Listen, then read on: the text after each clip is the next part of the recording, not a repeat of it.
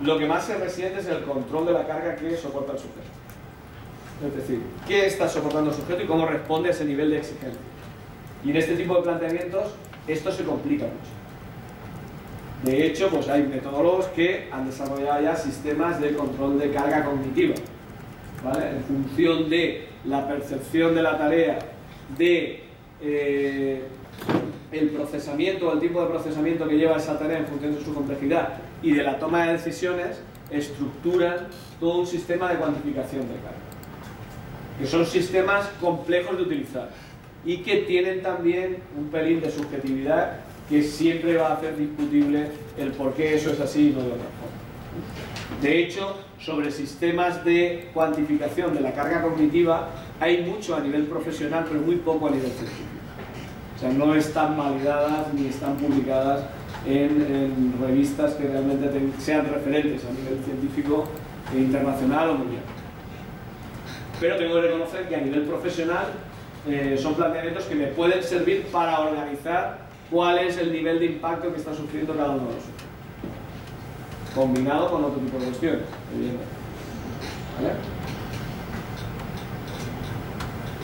Preguntas sobre los microciclos estructurados.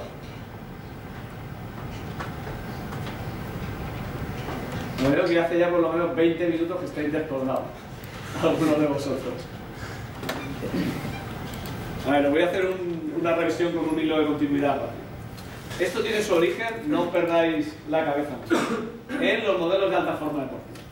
En esa forma de organizar la pretemporada y la temporada en, forma, en formato bloque. Un bloque concentrado de condición física específica, más un trabajo de eh, fuerza técnica que va aumentando conforme, eh, o de fuerza dirigida, que va aumentando conforme va desarrollándose o bien la pretemporada o bien el microciclo. Utilizando eso e incluyendo todo lo que viene de las teorías de los sistemas dinámicos, que la persona es un ser en continuo movimiento y con continua capacidad de adaptación, se incluye todo el tema de las situaciones simuladoras preferenciales, que ponen el peso específico en todos aquellos aspectos que habéis visto aquí, ¿eh? que tienen un corte, una orientación más cognitivo-social y emocional. ¿eh? Con todo eso se hace un mix y se estructuran los microciclos estructurados. De manera que lo que más interesa dentro de esas plantillas de cualquier profesional, además de que mantengan un nivel de forma muy elevado a lo largo del año, es que compitan como equipo. Que las relaciones personales sean buenas, que los sujetos sepan tomar decisiones dentro de cada uno de sus espectros de juego, que sepan coordinarlas dentro del juego global. Por eso hay equipos que tienen una identidad muy marcada y equipos que no tienen ninguna. Los equipos que tienen una identidad muy marcada suele ser porque sus staff técnicos se han preocupado de que eso sea así ya desde la base del trabajo. Es decir, desde la formación. Eso muchas veces cuesta que grandes figuras del deporte mundial, cuando llegan a equipos con una formación muy marcada, pues eh, bien durante una temporada. Es complejo. Este tipo de planteamiento necesita no de un preparador por equipo. ¿eh? Estamos hablando de equipos profesionales que tienen staff de acondicionamiento físico o staff de scouting o staff de, valoración técnico-táctica que eh, puede llevar a un total pues, de entre 8 y 10 personas liadas ahí, con continuidad. ¿eh? Este tipo de trabajo es un trabajo que genera muchos datos, que hay que reorganizarlos continuamente y que necesita de una interrelación o una multidisciplinariedad en el trabajo muy importante. ¿De acuerdo?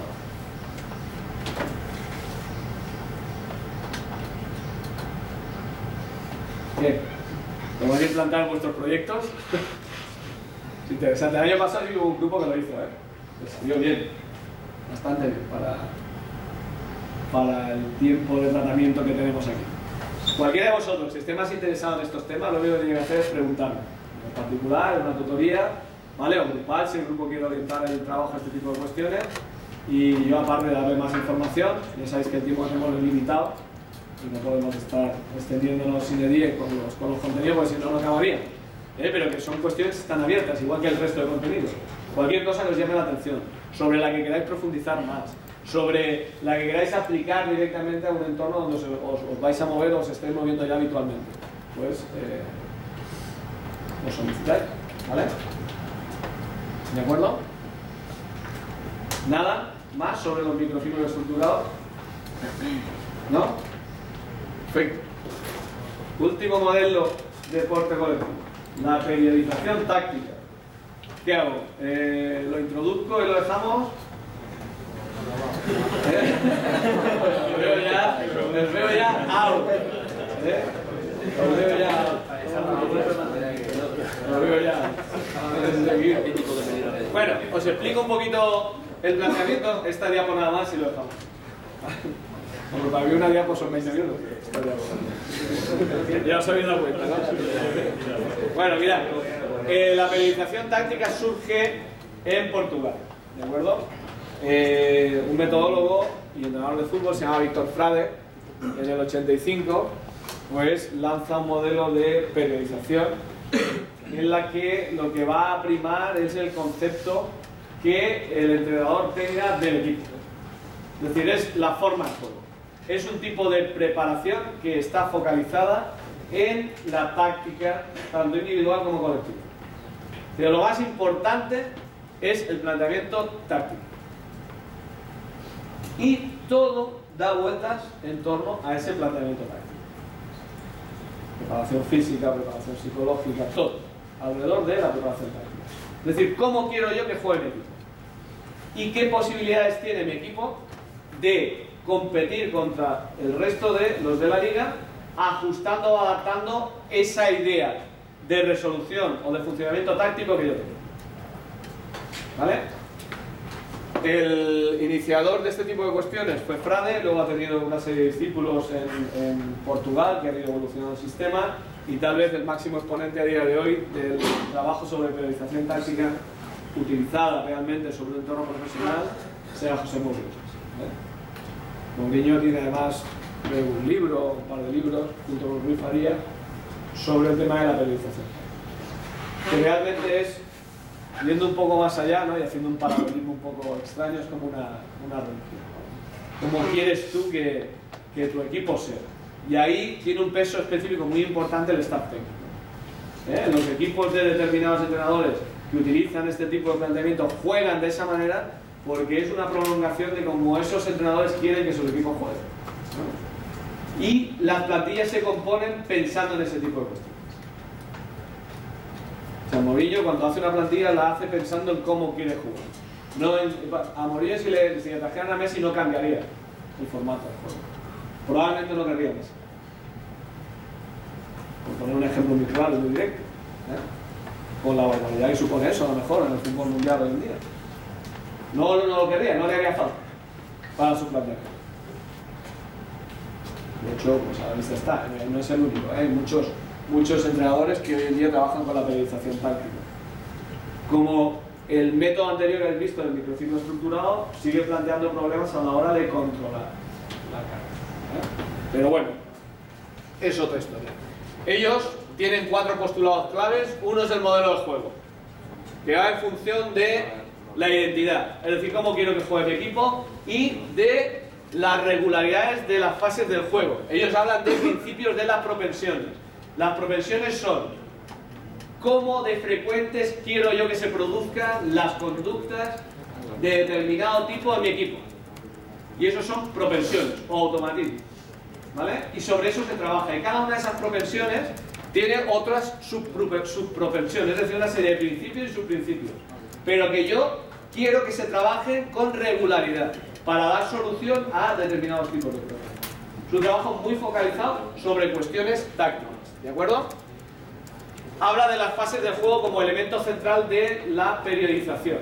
De manera que, haciendo una valoración muy sencilla, las situaciones tácticas son ataque, defensa y transiciones, ¿eh? a nivel genérico, no hay mucha más historia, teniendo en cuenta que las acciones de dos o tres jugadores a gran velocidad y de menos de 15 segundos y cuatro pases son las que marcan la diferencia, y ese es un postulado central de la periodización táctica, acciones dos o tres jugadores, gran velocidad menos de 15 segundos, no más de 4 pases.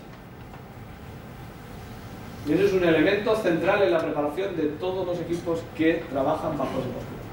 De ahí entenderéis que quien hayáis visto jugar equipos, pues, que ha dirigido el, señor Morriño, sean equipos muy agresivos, sean equipos con poca posesión de valor, sean equipos con una transición ataque-defensa defensa-ataque muy rápida, ¿eh? y que sean equipos que durante mucho tiempo pues, se ha denostado porque no se tocaba la pelota como tocaba ¿eh? en el ámbito del juego colectivo. Una forma de jugar diferente.